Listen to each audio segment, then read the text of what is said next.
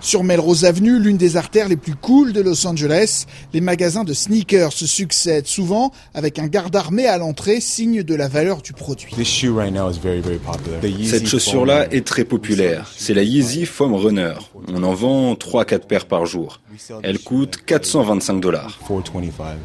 Eric Park a ouvert sa boutique Ban LA il y a un an après avoir créé un groupe d'achat-vente sur Facebook le succès n'a pas tardé.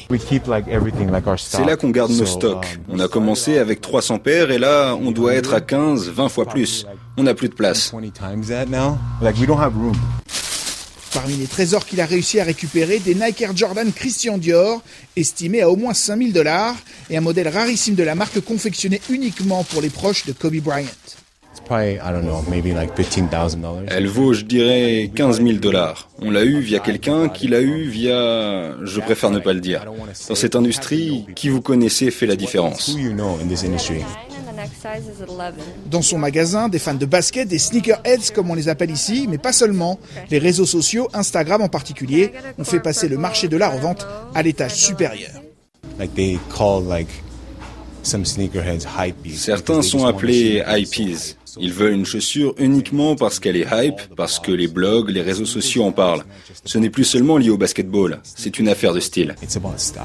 Les réseaux sociaux ne sont qu'un aspect de la façon dont l'Internet a révolutionné le marché. L'e-commerce a tout changé. Le problème, c'est qu'on trouve de tout sur le web. Des plateformes d'échange comme Goat ou StockX l'ont bien compris. Derek Morrison, directeur de la branche Europe de StockX. C'était le Far West. Il n'y avait pas de marché sûr pour les transactions. StockX est né de l'idée qu'il y avait une meilleure façon, plus sûre, d'acheter et de vendre des baskets sur Internet. On a pris la bourse comme modèle puisqu'elle a prouvé son efficacité pour connecter des millions de personnes. Lancé en 2016, StockX vaut déjà près de 4 milliards de dollars. Le principal défi reste la contrefaçon. Le site a dû inventer un nouveau métier, authentificateur. Quand on a ouvert la branche Europe, je ne pouvais pas aller sur LinkedIn et recruter un authentificateur. Il faut des gens passionnés par le produit et rigoureux. La qualité de certaines contrefaçons est si bonne que les méthodes doivent être très précises. Une transaction sur le web peut prendre plusieurs semaines et implique des commissions.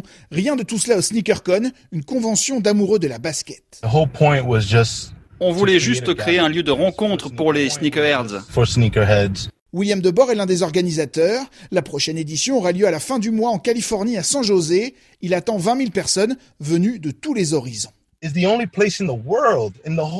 SneakerCon est le seul endroit au monde où vous pouvez voir un gamin de 12 ans discuter et échanger de l'argent avec un adulte de 40, 50 ans. Partout ailleurs, si vous voyez un truc pareil, vous diriez, mon Dieu, où sont ses parents? Notre culture transcende les âges et les genres. Lors de ses recherches pour le livre Sneakonomic Growth, Dylan Dietrich a justement été impressionné par le nombre de lycéens qui ont transformé leur passion en business juteux gagnant des milliers de dollars par an. Et il est possible maintenant d'acheter seulement une partie d'une chaussure très demandée. Par exemple, une paire de Nike Air Max, la chaussure de retour vers le futur, Nike en a sorti très peu de modèles il y a quelques années. Cette chaussure vaut 40, 50 000 dollars aujourd'hui. Une plateforme appelée Otis a enregistré une paire auprès de l'autorité des marchés financiers et propose des parts que vous pouvez échanger. Le marché de la revente n'en finit plus de croître avec plus de modèles destinés aux femmes, par exemple, mais la promesse de profit attire aussi des investisseurs purs, déconnectés de la culture des sneakers.